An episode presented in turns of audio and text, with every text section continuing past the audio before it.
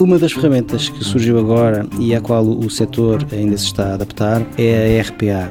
E RPA significa Robotic Process Automation. Com o RPA, os empregados configuram um software avançado, ou robô, ou também denominado por bot, para executar determinados processos de rotina. Eh, o grande benefício para as empresas é que eh, as tarefas são executadas com maior eficiência e sem margem de erro, permitindo, consequentemente, reduzir custos laborais.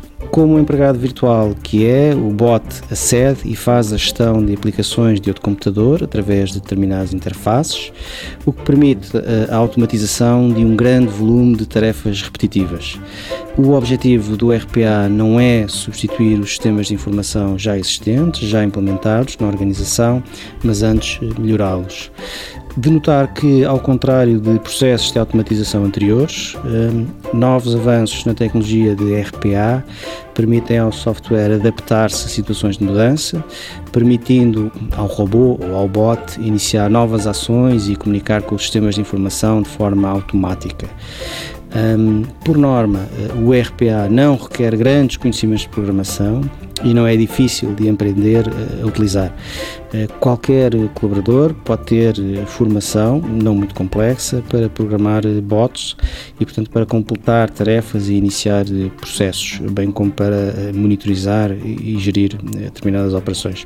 Também, em contraste com as instalações e upgrades dos sistemas de informação tradicionais, podem ser dispendiosas e consumidoras de tempo, o RPA é, por norma, bastante económico. A título de exemplo, o RPA pode ser utilizado no número alargado de processos das empresas, como é exemplo eh, as compras, eh, através da comparação de ordens de compra com faturas de fornecedores, nos pagamentos, através da criação de contas para novos fornecedores e preenchimento automático de campos de dados, muito utilizado também na, na, em contabilizações de, de rotina e em processamentos de salários. Ou seja, o, RPA oferece às empresas a oportunidade de ter processos de negócio mais eficientes, robustos e económicos.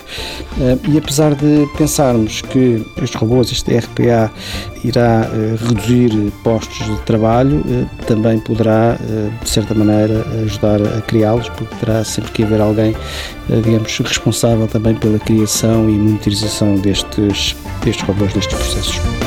Economia em Movimento é uma parceria TSF e UI. UI a construir um mundo de negócios melhor.